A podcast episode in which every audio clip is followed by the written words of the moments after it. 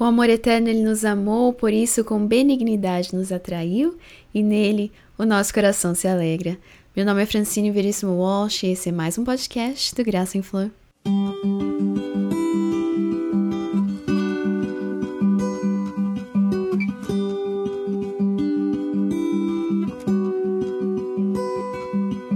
Olá, querido ouvinte, seja bem-vinda de volta ao nosso estudo do livro Formosura Feminina da Anne Ortland. Esse livro deixou de ser publicado pela editora Vida há algum tempo e não é mais vendido.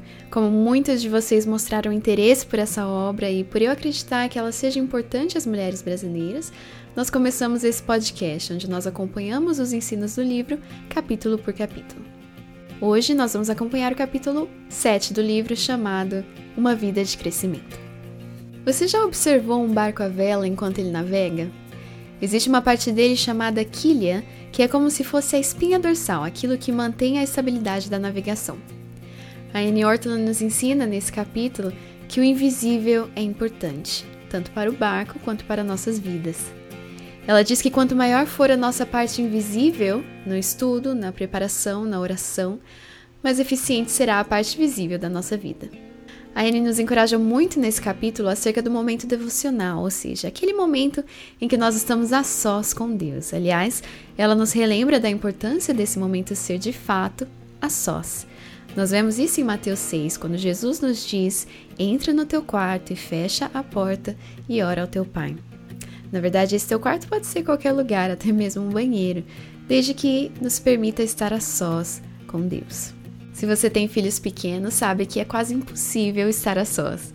Mas não deixe isso te desencorajar. O momento devocional não precisa ser perfeito ou silencioso, ele só precisa ser consistente. Se você quer saber mais sobre a importância do momento devocional, corre no nosso canal do YouTube, o youtube.com.br Francine logo após esse podcast e assiste ao vídeo que nós fizemos sobre o tema. Bom, uma dica que a Anne dá à maioria de nós é que nós saiamos de casa quando formos fazer esse momento devocional. É muito mais fácil não nos distrairmos com as coisas do cotidiano quando nós não estamos em casa, onde tudo nos chama, seja a louça para lavar, seja a cama para arrumar, ou seja as muitas outras coisas que nós podemos fazer dentro de casa. A dica da Anne então é ir a algum lugar, ainda que público, e ter o seu momento devocional ali. Pode ser um restaurante ou uma praça, a dica então seria escrever as suas orações, pode ser no seu diário espiritual ou até mesmo numa folha de papel solta, e assim você consegue orar ainda que cercada de gente. O importante aqui é fechar-se para o mundo. Ainda que você esteja em casa, coloque o seu celular bem longe e evite atender a porta ou ao telefone. Esteja com Deus, você e Ele somente, orando, estudando, planejando e preparando. A Anne nos desafia: o que faz uma cerimônia de casamento ser tão especial e requintada? É o planejamento, por vezes de muitos meses, que acontece antes dessa festa. Assim também as nossas vidas serão mais primorosas quando nós pensarmos em tudo com antecedência, quando orarmos muito por nossas atividades e sonhos antes que eles aconteçam e trabalharmos nos bastidores. Esse invisível, como nós já vimos, é de extrema importância para nos dar estabilidade assim como a quilha do barco. A Anne nos conta acerca do exemplo do seu marido, Ray, que pela manhã pegava sua lista de afazeres do dia, e é algo que você pode aprender mais uh, escutando o nosso podcast anterior, no qual nós falamos sobre a agenda. E o Ray então orava por cada item da lista. Além disso, ele colocava também diante de Deus todas as possíveis interrupções e dificuldades que poderiam aparecer. Assim, ele conduzia seus dias com tranquilidade e costumava dizer que nada o abalava, porque já havia se coberto. Nós vemos o exemplo disso também no salmista, que diz no capítulo 112, versículo 7: O justo não temerá más notícias, seu coração está firme, confiante no Senhor. Um outro grande desafio que a Anne nos traz nesse capítulo é acerca de pensar sobre o que nós temos consumido. No caso, ela fala de livros e revistas, mas eu acho que na nossa época é preciso também pensar nos sites que visitamos, nas pessoas que seguimos nas redes sociais e nas séries e filmes que vemos na TV. Eis o que a Anne diz, e eu cito. Isso tudo indica muito claramente se você é uma pessoa que fica perdendo tempo, como uma ovelha que come aqui e ali aquele tufo de capim que aparece, ou se você segue seus caminhos em direção à meta que realmente conta Essas leituras representam a parte privada da sua vida, a parte da quilha da sua embarcação. Elas devem ser o reflexo da profundidade de você e da sua vida. Esse é um grande desafio na nossa época em que nós temos tantas distrações tão próximas de nós, nossos celulares, as redes sociais, a televisão, Netflix, o que quer que seja. A Anne tem razão em nos dizer que isso reflete aquilo que nós somos ou aquilo que nós temos buscado ser. Ela nos encoraja então a descobrir quais são as nossas paixões, os nossos interesses e focar então nisso. Você lembra daquele conceito que nós aprendemos em um outro capítulo do nosso podcast, o eliminar e concentrar?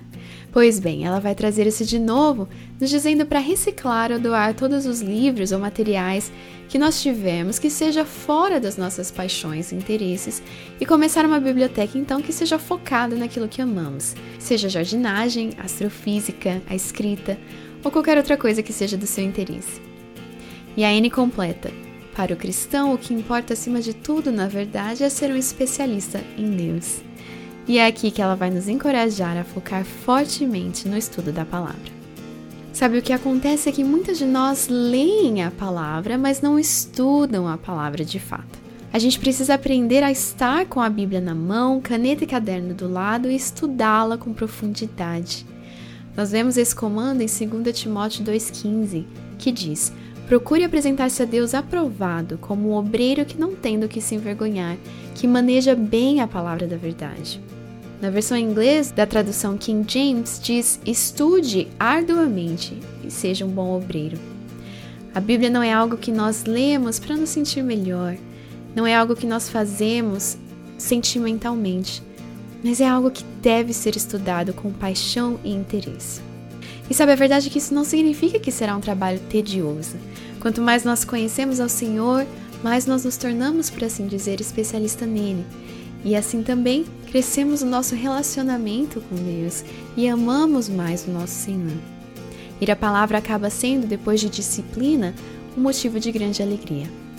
A Anne nos encoraja também a irmos até boas fontes sobre o Senhor, bons livros, boas concordâncias e comentários bíblicos, e eu vou adicionar também bons materiais online.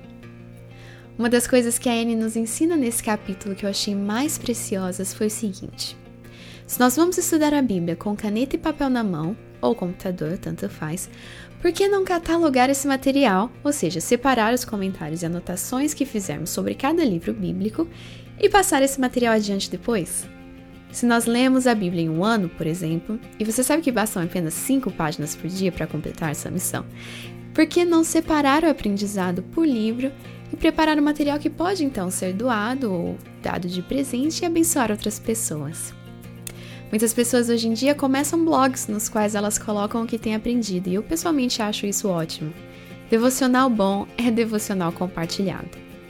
Caso você não queira algo tão exposto quanto um blog, que tal criar pastas, seja no computador, seja na vida física real, para passar àquelas mulheres que você discipular no futuro? A Anne termina esse capítulo com uma linda história nesse sentido. Ela diz que começou a discipular uma nova cristã que estava na fé há apenas dois anos e percebeu um crescimento incrível e rápido na maturidade cristã dela. Ela descobriu então o motivo por trás desse crescimento. Essa mulher, chamada Betty, estava fazendo um catálogo com todas as anotações e ensinos que a Anne ensinava para ela durante o discipulado semanal delas. E aí aconteceu que uma outra amiga, a Kay, pediu a Betty, que ainda era bem nova na fé, uh, que a ensinasse a aprender a palavra. E então, a bebê na fé, Betty, estava preparada para assumir essa responsabilidade de discipular outra pessoa, porque ela mesma já estava criando esse catálogo, criando esse hábito de não só escutar, mas de fato aprender intencionalmente da palavra. Queridas, eu creio que esse é o desafio que nós lançamos nesse podcast e que a Anne lançou nesse capítulo do livro dela. Vamos nos aprofundar no conhecimento da Bíblia, estudando-a intencionalmente, guardando nossos materiais de estudo, de forma a estarmos preparadas para quando o Senhor nos quiser ajudando outros, discipulando outras vidas, e também de forma a manter a nossa quilha no lugar, nos dando estabilidade. Lembrem-se, aquilo que é invisível é muito importante nas nossas vidas. Não negligencie aquilo que as pessoas não veem. Não negligencie aqueles momentos sozinhos com o Pai, porque são esses momentos que vão fazer os momentos que as pessoas veem, as partes suas que as pessoas veem, realmente doces, amáveis e capazes, como Cristo foi. Bom, eu gostaria de terminar esse podcast lembrando todo mundo que em breve nós teremos no Graça em Flor uma série de vídeos sobre um método de estudo bíblico chamado Estudo Bíblico Indutivo. A minha amiga Jill vai nos ensinar sobre como ler e estudar a palavra sem precisar de materiais extras, usando apenas o nosso cérebro, o Espírito em nós e as nossas Bíblias. Nós estamos super animadas para compartilhar esse material com vocês, para ajudar vocês naquilo que é invisível na sua vida. Então fique atento aos anúncios no nosso blog, o graçaemflor.com, sem a cedilha, e nas nossas redes sociais, facebook.com barra sem a cedilha, e no Instagram, friends.walsh. Eu vou soletrar para vocês, é o F-R-A-N-C-E ponto W-A-L-S-H. Até o próximo podcast. Eu espero que tenha sido uma bênção na sua vida e eu mal posso esperar para conversar com vocês de novo no nosso próximo episódio. Até lá!